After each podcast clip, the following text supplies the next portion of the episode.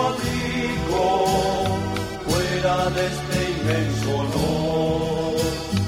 Esforzad pues el amor, esforzad pues el amor. Solo sangra una herida, tan solo duele una pena, yo no busque la plena realización de mi vida. Ay, que mi llama encendida descomunique su ardor. Esforzado es el amor, esforzado es el amor.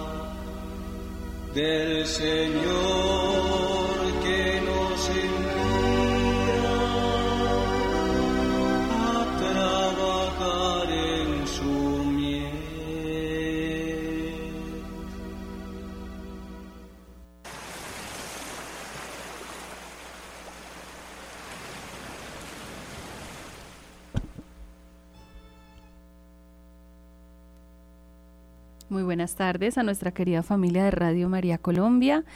Bueno, en esta tarde estamos con ustedes en este bello programa del hermano. El hermano, ustedes y yo somos hermanos en Cristo Jesús, hijos de una misma mamá, nuestra Madre del Cielo. Y bueno, pues hoy tenemos la gracia grandiosa de celebrar una fiesta que tal vez en el, en eh, actual no se tiene tanta prelación, pero tenemos la fiesta del Corpus Christi. Realmente eh, en sí, la fiesta es el día de hoy, jueves, jueves del Corpus Christi. Por eso en este día maravilloso hemos querido dedicar este especial, este espacio con nuestras hermanas coordinadoras y un gran invitado que que tiene mucho conocimiento al respecto del Corpus Christi. Entonces queremos saludar, pues primero que todo, a nuestro querido Padre Ángel Alfaro. Buenas tardes, Padre. Hermana Marcela, muy buenas tardes, un saludo cordial y de igual modo extensivo a, a todos los oyentes que conforman esta familia de Radio María Colombia. Gracias, Padre, por aceptar. por la invitación. A usted, muchísimas gracias por aceptarnos esta invitación y y por corresponder también a la madre. También saludamos a Jenny desde Medellín. Buenas tardes, Jenny. Hola, muy buenas tardes Marcela, muy buenas tardes al Padre Ángel, eh, buenas tardes a todos nuestros oyentes de Radio María Colombia, especialmente a todos nuestros oyentes de Medellín y de todo el departamento de Antioquia. También tenemos desde la ciudad de Cali el honor de saludar a Yolanda Lenis. Buenas tardes, Yolanda. Eh, buenos buenas tardes, compañeritas lindas, buenas tardes, padre. Es un honor eh, que nos acompañe eh, y a todos los oyentes de Radio María y, y Radio María Colombia, un cordial saludo para todos. Bueno, entonces vamos a iniciar con este momento pidiéndole al Padre, pues si quiere, si gusta Padre, comenzar usted la oración para empezar esta este programa dedicado a él. Con mucho gusto, hermana Marcela, nos encomendamos eh, a la Santísima Virgen María, eh, pronunciando la oración que le es eh, más querida y afecta, el Dios te salve María. En el nombre del Padre, del Hijo y del Espíritu Santo. Amén. Dios te salve María llena eres de gracia, el Señor es contigo, bendita tú eres entre todas las mujeres, bendito es el fruto de tu vientre Jesús. Santa, María, Madre de Dios, ruega por nosotros los pecadores, ahora y en la hora de nuestra muerte. Amén. Sagrado corazón de Jesús, en vos confío. Inmaculado corazón de María, sed la salvación del alma mía. En el nombre del Padre, del Hijo y del Espíritu Santo. Amén. Bueno, y como nuestra hermana Yolanda hoy está coordinando este, este lindo programa dedicado al Corpus Christi, eh, te cedo la palabra, Yolanda. Vamos a darte el honor de las primeras preguntas para el Padre Ángel. El Padre esta mañana estuvo un programa muy lindo en, en las horas de la mañana eh, fue un, recuento de todo lo que fue el, Corpus Christi y cómo se ha manejado. Eh, han salido muchas preguntas eh, respecto a eso y una padre sería es que nos la comunicaron desde acá. el, el Corpus Christi es el Santísimo Cuerpo y Sangre de Cristo. Es la fiesta litúrgica católica más importante que nos recuerda Cristo es presente de forma viva y real en la Eucaristía. La pregunta es, ¿hay algunas reglas que se deben tener en cuenta sobre este gran milagro del amor de Dios para su celebración? Y antes de pues, eso, Padre, también yo quisiera, con, junto con Yolanda, preguntarle qué es el corpus y, cómo lo ve usted desde, esa, desde este aspecto que Yolanda nos toca el día de hoy.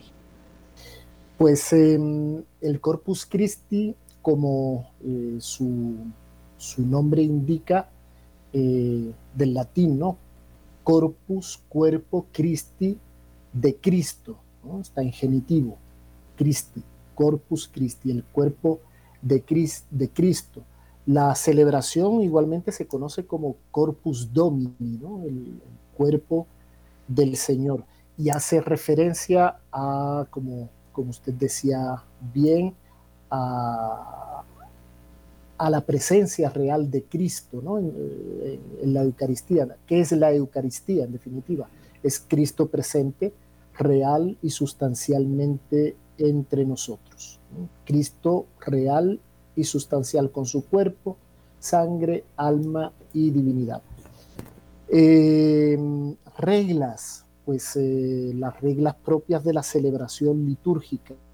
La única regla en particular eh, que, puede, que puede, digamos, poner un, mínimo de, mm, libertad a la hora de proceder en el marco litúrgico, porque en el marco litúrgico y en el desarrollo de la acción litúrgica están lo que se denominan las rúbricas.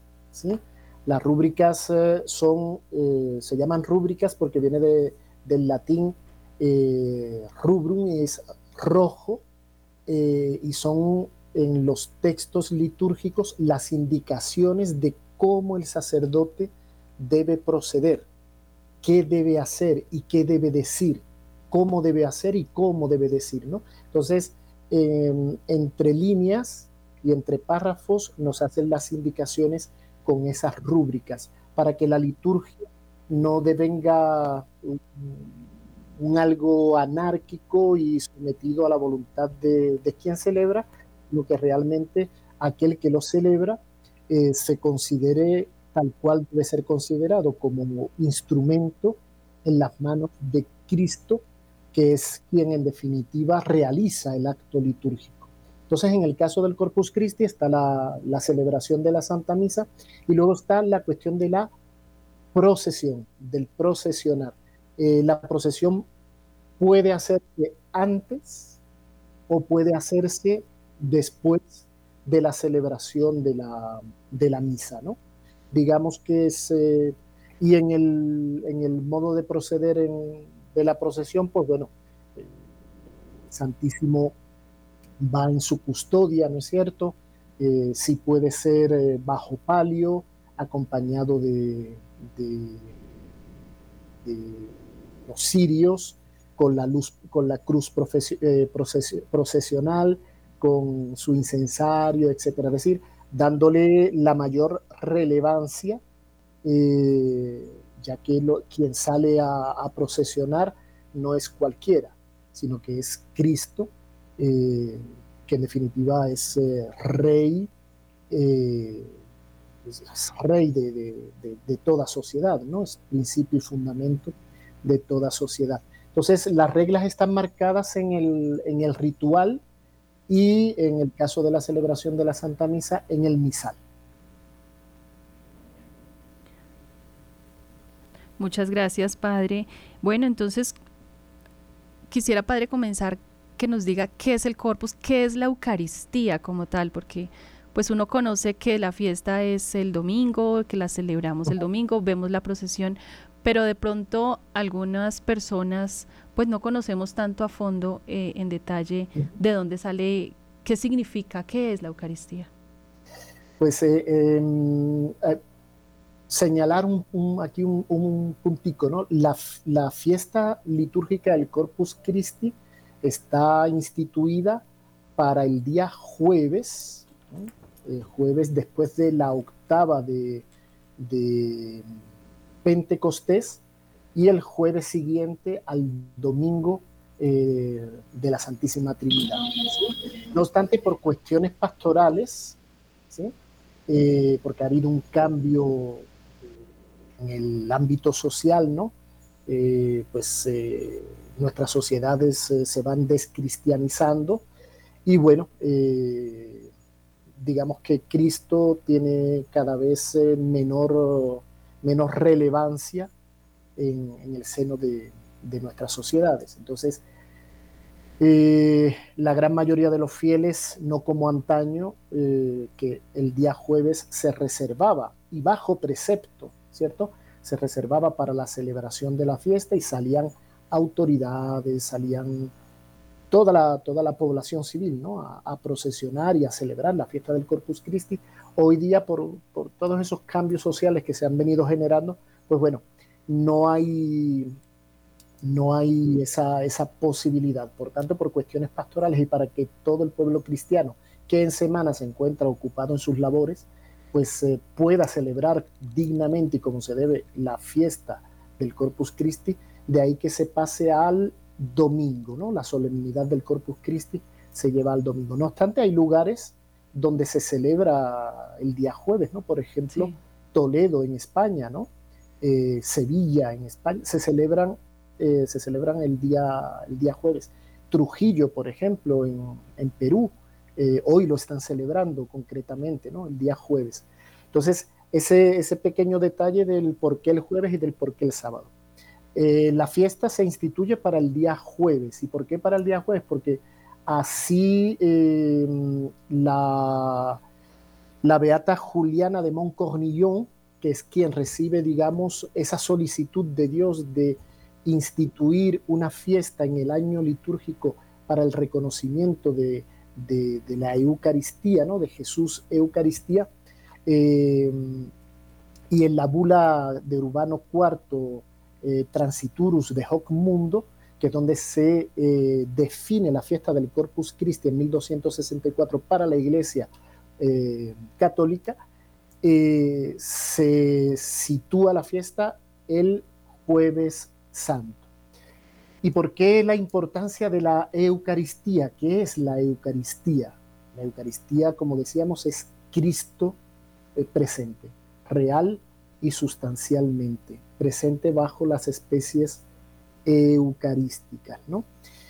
Eh, la pregunta realmente se plantea de eh, cómo, eh, si bajo las apariencias de pan ¿no? y los sentidos, la vista, el tacto, el gusto, el olfato, nos dan noticia de, de, una hostia, de un trozo de pan y de un poco de vino en, el cáliz, ¿no? Y los sentidos nos dan noticia de, de esta realidad realidad accidental, porque lo sustancial es lo que es eh, transubstanciado, ¿sí? es decir, la sustancia de pan y la sustancia de vino, en el momento en el que el sacerdote pronuncia las palabras de la consagración, eh, y porque Dios es principio y fuente del ser, el ser y que en su existir es un compuesto siempre de materia y de forma, es decir, de sustancia y de accidentes. Eh, la sustancia es aquello que es y el accidente, pues, eh, por ejemplo, todos nosotros somos hombres, ¿sí? hombres y mujeres, pero hombres. Participamos de la naturaleza humana. Unos somos altos, otros somos bajos. Unos son bonitos, otros somos feos. ¿sí? Eh, esas características son accidentes. Entonces, en el momento de la transustanciación, porque Dios es principio y fuente del ser y del existir, Dios es quien crea, Dios eh, puede ¿sí? transustanciar, es decir, que la sustancia del pan deje de ser pan para que devenga el cuerpo de Cristo y la sustancia del vino deje de ser vino para que devenga la sangre de Cristo, bajo la apariencia, manteniendo eh, los accidentes, los accidentes de pan y los accidentes del vino. Eso es lo que se llama la transustanciación. Y esa transustanciación, eh, uno lo creemos nosotros por fe, porque Cristo lo, lo revela, lo dice y lo hace, y en el momento de su resurrección, eh, la resurrección prueba la divinidad de Cristo y por consiguiente todo aquello que Cristo ha revelado y ha dicho sobre sí, sobre el Padre y sobre el Espíritu Santo, eh, es y lo prueba con, con su resurrección. Nadie puede darse la vida a sí mismo. Cristo resucita, ¿sí? Y resucita de manera definitiva, de una vez por todas, venciendo a la muerte, ¿sí?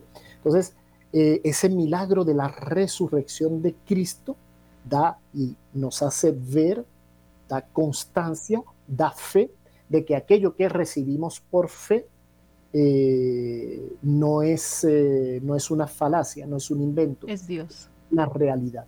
¿sí? Entonces, en ese sentido, la transustanciación que se opera en el momento de la consagración, en el curso de la celebración de la Santa Misa, es lo que confecciona la Eucaristía. Cristo presente, real y sustancialmente, bajo las especies de pan y de vino. O sea, es el creador que ha creado todo y que es capaz de transformar su propia materia en el mismo.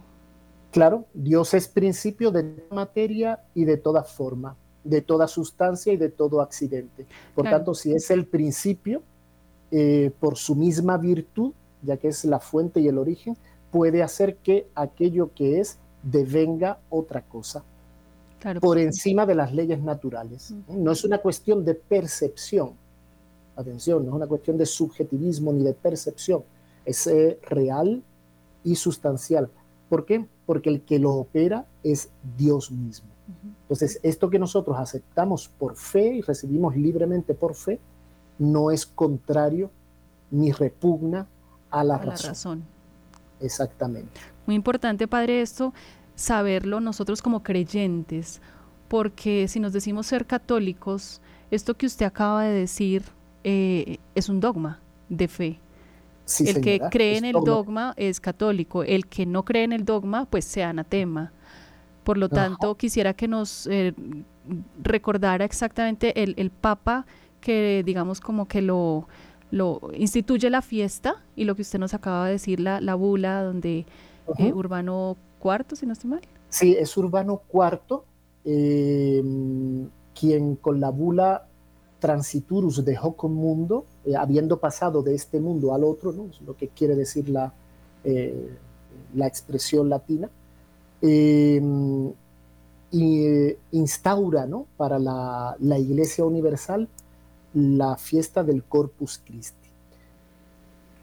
¿Dónde y de dónde parte ¿no? la, la, festividad y la, celebración litúrgica? Pues como decíamos, eh, en Liege, en Bélgica, había una, una, religiosa, Juliana de eh, Dumont-Cornillon, quien en su momento, en un momento de oración, va a recibir eh, esa revelación y ella ve una luna, una luna brillante y en ese halo de luz que circunda la, circundaba a la luna, había como un oscuro, ¿no? Faltaba como, como una parte. Cuando ella pone en consideración de su director espiritual esta, esta intuición, eh, pues bueno, después de, consultarlo, de discernirlo, etcétera, etcétera, se llega a la conclusión de que la visión de la luna hacía referencia a la iglesia y eh, ese, esa ausencia de luz en una parte de esa, de esa luna eh, hacía referencia a la ausencia de una fiesta exclusiva, propia en la vida de la iglesia. De la Eucaristía que se, efectivamente, ¿no? donde se, se, celebrase y se pusiese en relieve ¿no? Eh, esta realidad que es Cristo presente en la Eucaristía. y es ahí donde, donde se, después de mucho, de mucho conversar entre unos y otros, ¿no? entre especialistas, teólogos, etcétera, se llega a la, a la definición en Liège, en Bélgica, en un primer momento, eh, a, la implantación de la fiesta como tal y a la celebración de la primera fiesta del Corpus Christi, que en un primer momento solo era la celebración de la Santa Misa. Ya luego se va a incorporar, ya en el siglo XIV, la procesión que, antecede o que sucede posterior a, la celebración como tal. Padre, entonces, digamos, ¿cuál es el milagro que sucede para que ya, eh, si no estoy mal, Pío Décimo, que usted me contaba un poquito hace, hace un tiempo, que ya sucede algo para que sea como ratificada esta fiesta? Eh, es decir, esta fiesta... ¿Cuál es el milagro? Sí, no, no tanto el milagro, la, celebración, eh, la, adoptar la celebración en el conjunto de la iglesia, pues llevó varios decenios, ¿no? Una vez promulgada la bula, eh, bueno, poco a poco, eh, pues se va, en aquella época, pues imagínense, en el siglo XIII, siglo XIV, no habían los medios de comunicación y la rapidez de la comunicación no es como en nuestros días, ¿no? Que sucede un momento y antes de que suceda ya está transmitido, casi, ¿no? Eh, no, eh, poco a poco, ¿no? Se iban, se iban, iba tomando forma y se iba adoptando aquello que la iglesia o sobre lo, que la iglesia se pronunciaba. Entonces, tardaron algunos decenios y bueno, eh, definitivamente es en Trento, en el concilio de Trento, frente a la herejía protestante que niega, ¿no es cierto?, la, realidad de la presencia real de Cristo en la Eucaristía, lo niega. Eh, Trento solicita y pide que eh, tanto la celebración de la fiesta como el procesionar del Santísimo Sacramento eh, sea ya de uso, eh, de uso obligatorio, ¿no? Y de uso obligatorio, Trento al final va, va a decir, uno, para que los herejes sean confundidos y vuelvan al seno de la iglesia, ¿no? Para que sean confundidos por la devoción del pueblo, ¿no es cierto?, que, que, aclama y, afirma la realeza de Cristo y su reinado social y su presencia real entre nosotros, para que los herejes que lo niegan sean confundidos y por consiguiente eh, sean llamados a la conversión. Padre Ángel, eh, un saludo desde la ciudad de Medellín. Padre, desde la vida de la iglesia y de los santos, ¿qué nos puede decir sobre el corpus? ¿Cómo vieron los santos esta fiesta? Pues em, la fiesta como tal, pues ha sido celebrada, ¿no? Celebrada por, todos los santos, evidentemente, ¿no? Em, y ya no es tanto la, vivencia de los santos frente a la fiesta concreta, porque la fiesta es un día al año, ¿no es cierto? Sino la vivencia de los santos frente a la realidad eucarística, ¿no? Eh, vayamos, por ejemplo, con, San Ignacio de, Antioquía, ¿no? Quien de camino al martirio iba a ser, eh, iba a ser eh, ofrecido como, como manjar a las bestias, ¿no? Particularmente a los leones, ya que en aquellos primeros eh, momentos de la vida de la iglesia la persecución era cruenta, hoy también, ¿eh? hoy también, eh, hoy es cruenta y, encubierta al mismo tiempo, ¿no? Pero en aquel momento era, era, cruenta. Los cristianos eran, eran masacrados, eran martirizados en definitiva. Pues San Ignacio de Antioquía decía, trigo soy de Dios, molido por los dientes de las fieras y convertido en pan puro de Cristo, ¿no?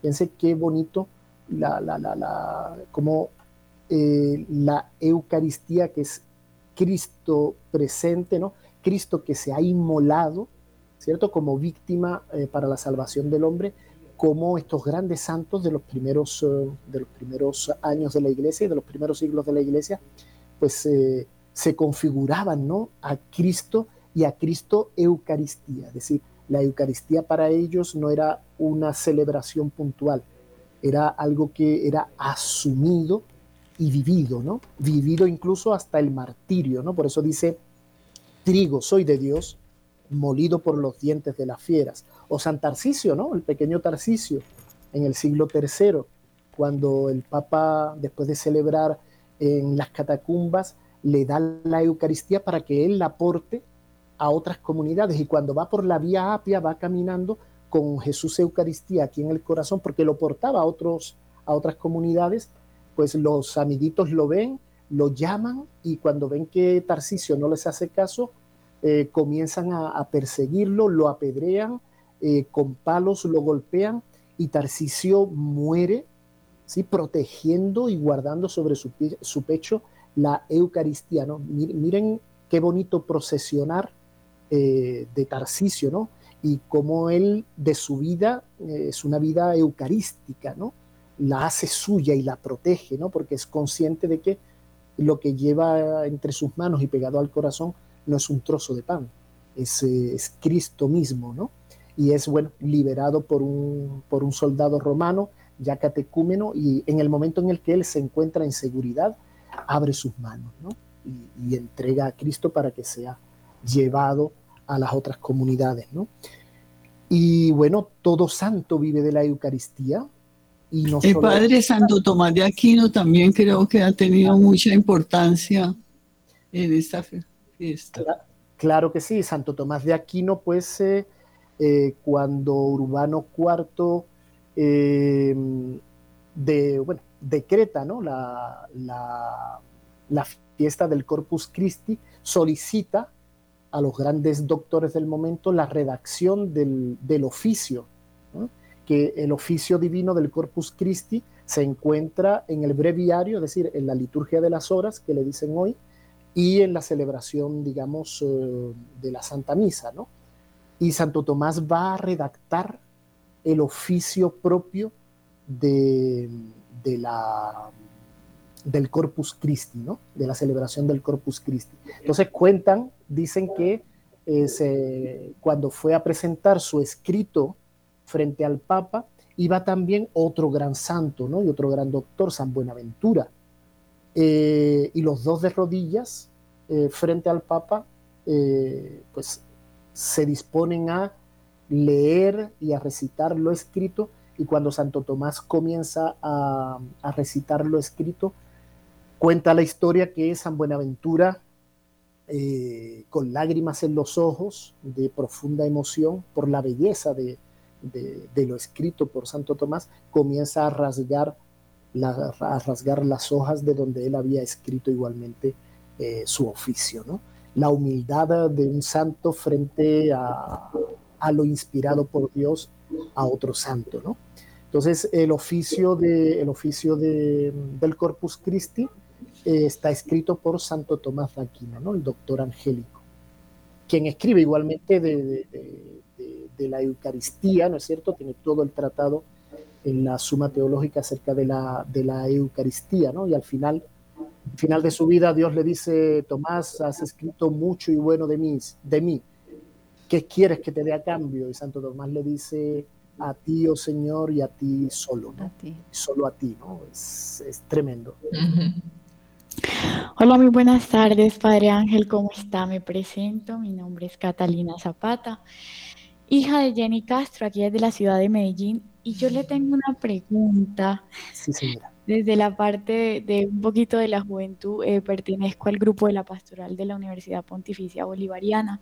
Y me gustaría hacerle una pregunta, y es, eh, hace poco me, preguntaban con, unos amigos y decíamos, no entendíamos el hecho de, mantener el cuerpo de Cristo en una custodia, ¿no? Eh, se nos hacía como esa pregunta en nuestra mente y decíamos, ¿por qué esa forma? ¿No? Decíamos, parece un sol, eh, lo, lo, lo, más o menos lo, lo, pues semejábamos a esto y pues le queríamos hacer esa pregunta, eh, pues este, este elemento, ¿no? De, de, nuestra Iglesia Católica, como lo es la custodia, por, pues cuál es la historia, cómo fue llevado el cuerpo y la sangre de Cristo a, a este, pues como a este, sí, a este elemento.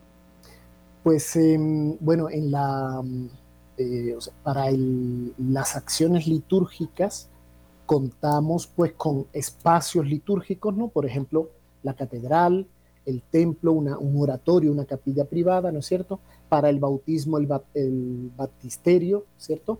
Eh, tenemos los espacios litúrgicos y tenemos igualmente los, decirlo de alguna manera, los implementos litúrgicos, ¿no? Las vestiduras litúrgicas, y los eh, vasos litúrgicos, ¿no? Y dentro de los vasos litúrgicos vamos a encontrar el cáliz, cada uno tiene una función específica. El cáliz, eh, las vinajeras, el copón para la reserva y encontramos igualmente la custodia, ¿sí? La custodia que como bien, bien dice su nombre, guarda, ¿no? Preserva, protege aquello que contiene, es decir, la Eucaristía, ¿no? Custodia la Eucaristía. Eh, en relación a la, a la muestra de, Jesús Eucaristía, tenemos que remontarnos igualmente al siglo XIV, cuando la herejía albigense, que negaba la, que negaba la, presencia real de Jesús Eucaristía, ¿cierto? se hace presente, y en particular en, tierras gálicas, en Francia, eh, lo que hoy es Francia, ¿no? Eh, las tierras gálicas iban mucho más allá de lo que hoy es Francia, ¿no? Pero, eh, bueno, para entendernos y medio, medio situarnos, yo es que no fui a la clase de geografía cuando, cuando me tocó en el bachillerato, imagínense. Entonces, la herejía albigense se hace muy fuerte y, mire, había un pequeño detalle. En la antigüedad y hoy en nuestros días se celebraba la misa y se celebra la misa, ¿cierto? Eh, cara a Dios. Qué pena que tengo aquí la perrita que está peleando con la vecina. Ay, Dios mío. Entonces ladra. Entonces, antiguamente, y bueno, a día de hoy la, misa se celebraba cara a Dios. Eh, y ustedes se habrán dado cuenta que hay un momento en, la celebración donde el sacerdote levanta muy ligeramente la hostia y el cáliz.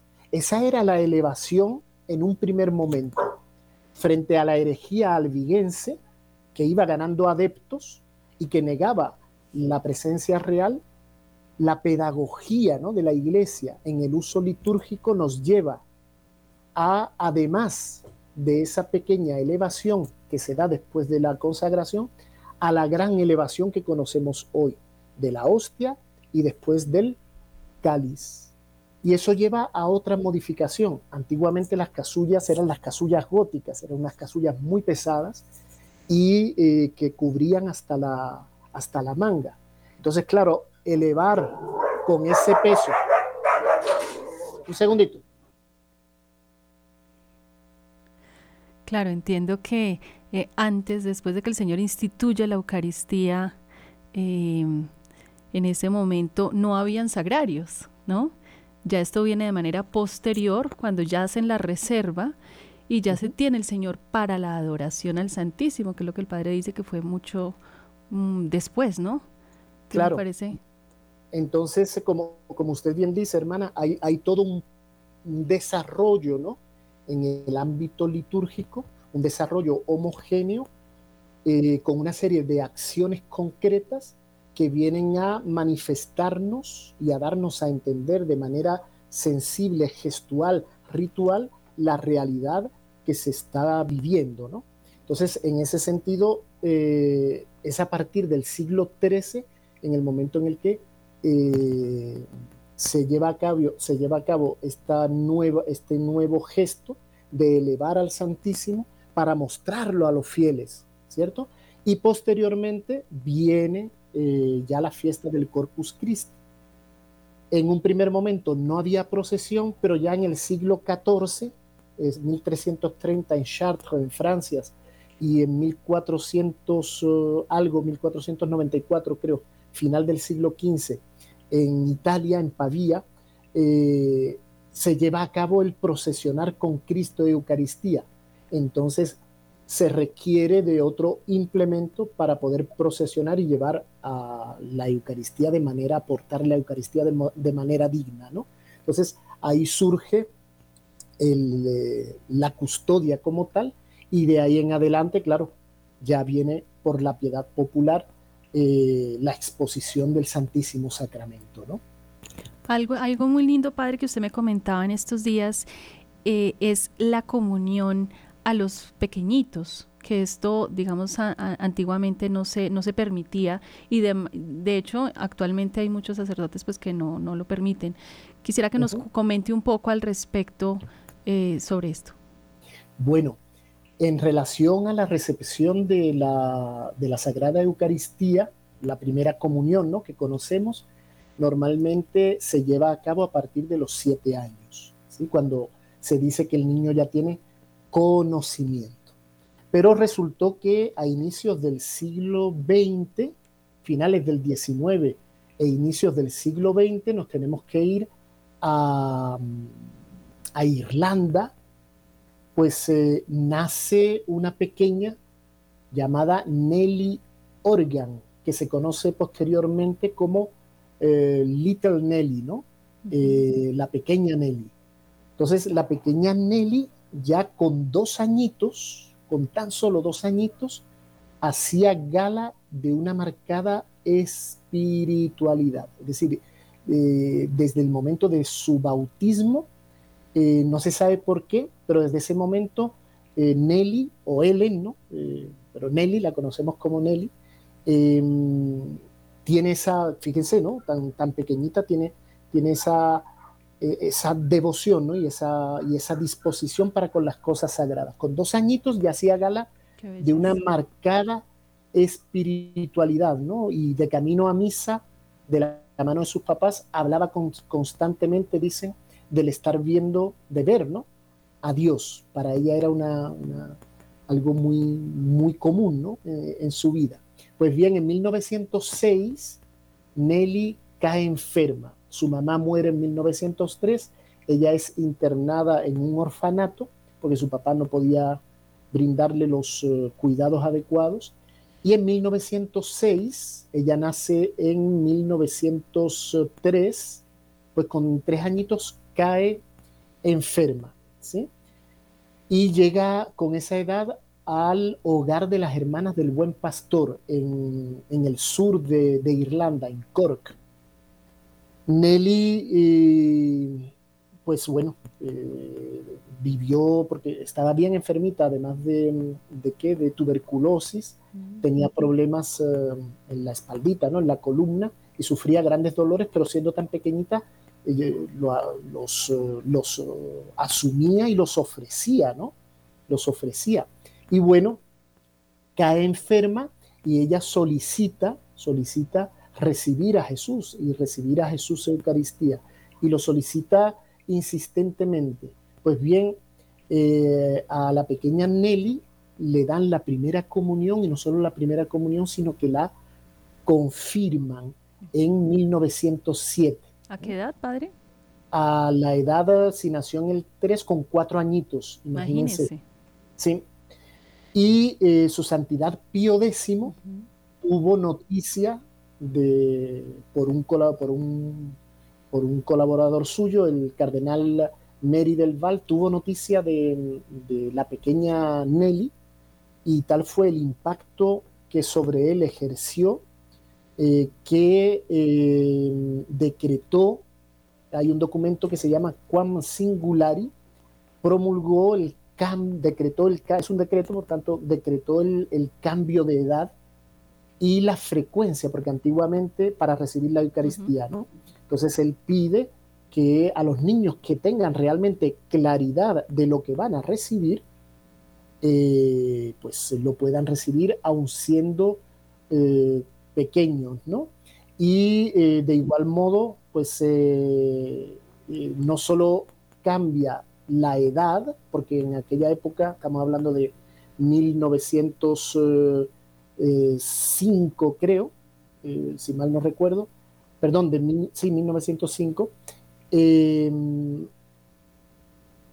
1905-1907. Ahora se lo confirmo. No solo cambia la edad, sino que igualmente cambia la frecuencia. Entonces él dice, eh, se puede recibir la Eucaristía, Jesús Eucaristía, con mayor frecuencia. Dice, y él dice en su decreto, Dios enriquezca con toda bendición a todos aquellos que recomienden la comunión frecuente a los niños y niñas pequeños, proponiendo como modelo suyo a Meli, a la pequeña Meli, ¿no? Qué importante, padre. Es, es, muy bonita la historia y realmente es impactante, ¿no? Sí, qué importante para los niños de hoy, padre, y, que, que, y los papás que nos están escuchando en este momento, porque en una sociedad en donde vemos el, precisamente el ataque y la corrupción cada vez a los más pequeños, pienso que esto es una manera para contrarrestar tanto pecado, precisamente llevar la gracia y el sacramento de la Eucaristía también a aquellos eh, pequeños, ¿no? Efectivamente, ¿no? Eh, arrancar a Dios del corazón de los más pequeños bajo, bajo apariencia de, sentido común, de, ser consensuados, tolerantes, etcétera, eso es, una atrocidad, ¿no? Me refiero, por ejemplo, eh, a los papás que no bautizan a los niños, ¿no? No, los voy a bautizar cuando ya ellos sepan qué van a hacer. No, es que no podemos, eh, no podemos privar a un alma, eh, por muy papás que seamos, no la podemos privar de la gracia de Dios, de participar de la vida íntima de Dios, ¿no? Entonces, siempre que el niño, en el caso de la comunión, tenga conciencia clara de lo que va a hacer y de a quién va a recibir, aquí evidentemente en el Juan Singular y el Papa Pío X lo dice, ¿no? Eh, enriquezca con, con, toda bendición a todos aquellos que recomiendan la comunión frecuente a los niños y niñas pequeños. Eh, este decreto es de 1912 eh, y Little Nelly fallece en 1908, el 2 de febrero de 1908. Ya lo acabo de confirmar aquí. Claro, padre, porque es que es, es, es, bíblico. El Señor dice, dejen que los niños vengan a mí. Efectivamente, efectivamente, ¿no?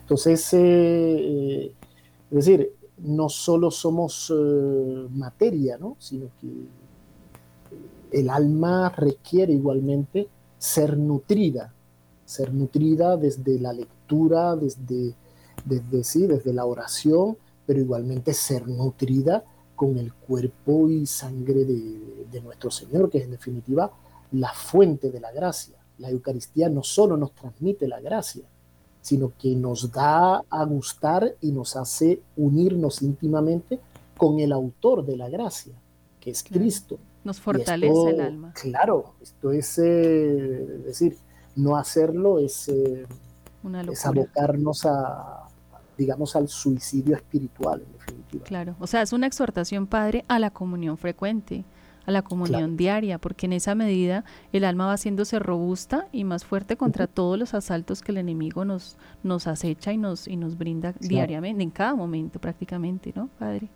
siempre bien dispuestos, ¿no? Claro, y lo que nos dice San Pablo, ¿no? Eh, vayan cuando se acerquen a recibir el cuerpo y la sangre de Cristo, vayan con conciencia clara, porque el que come y bebe de manera indigna el cuerpo y la sangre del Señor, come y bebe su propia condenación, ¿no? Claro, 1 Corintios 10.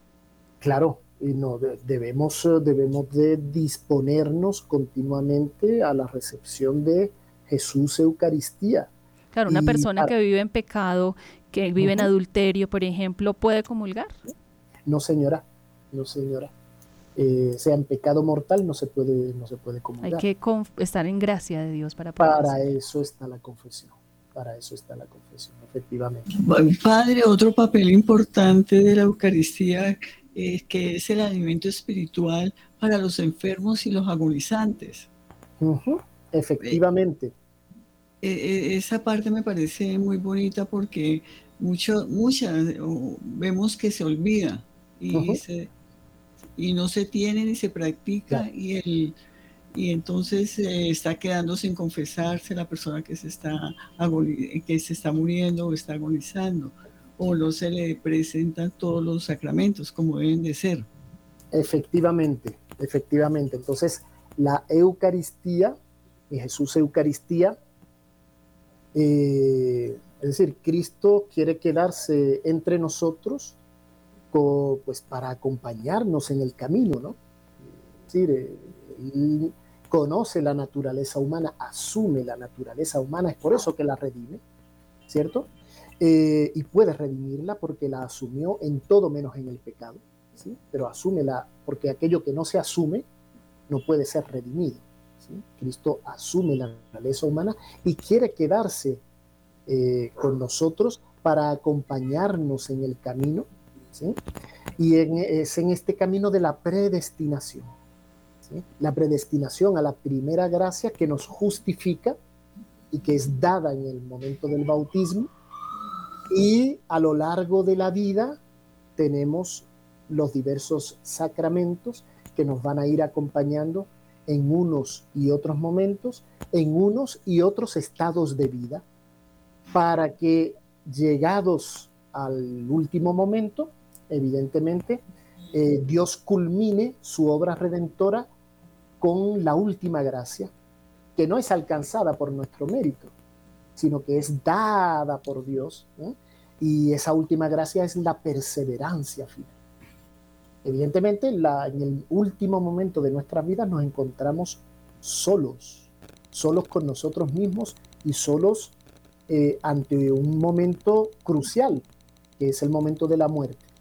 Imagínense cómo se desatan ahí las fuerzas del mal para arrancar ese alma de su fin último. Eh, no lo vemos, pero imaginarlo es algo, es algo que debe ser de una violencia y de una atrocidad tremenda. De ahí que la iglesia ¿sí? Eh, tenga la, extrema unción, ¿sí? la unción de los enfermos o extrema unción, y en la extrema unción se aporte el viático, se aporte el viático, es decir, a Jesús Eucaristía, cuando el enfermo puede recibirlo, ¿no? Ya cuando el enfermo está agonizante, están los santos óleos, en particular el óleo de los enfermos, la extrema unción y evidentemente las oraciones que en el ritual la iglesia nos lega y nos da para que acompañemos a, a, esas almas ¿no? En esos últimos momentos confortándolas y, afirmándolas en la fe a través de la oración de la, de la iglesia. ¿no? Incluso está la indulgencia plenaria que Roma concede a quien recibe el viático en el último momento. ¿no? Indulgencia plenaria que no solo borra el pecado, sino que también borra la culpa. O sea, derechito al cielo, Padre. Eh, si se logra, sí. Si, se, logra de ahí nos vamos Eso hay que pedirlo con toda el alma. Ahora aprovechemos desde ya para la hora de la muerte. Señor, danos la gracia de recibirte en gracia. Efectivamente. Padre, Jenny tiene una última pregunta para usted. Sí, señora. Adelante, Jenny.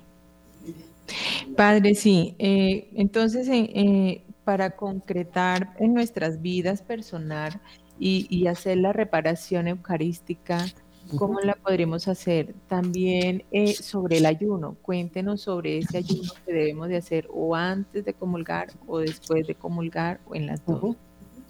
Pues em, reparar eh, se repara de, muchísimas formas. Creo que no tenemos mucho tiempo Entonces dejamos aquí el nombre para que nuestros oyentes eh, vayan y lean, ¿no?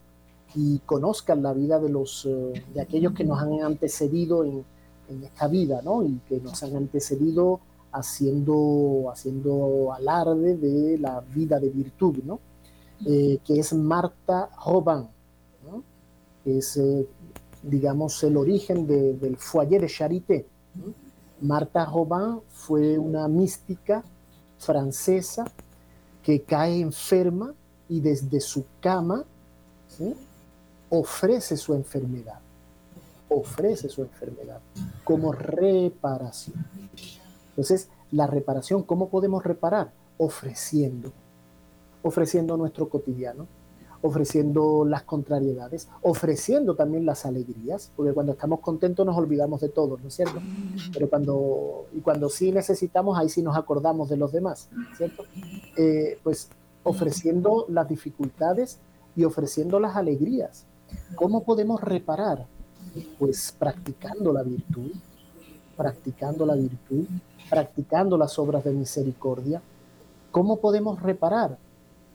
la ley Scout nos pide a, los Scouts eh, hacer una buena obra al día, por pequeña que sea. Coger un papel del piso, una pequeña sonrisa, un pequeño gesto.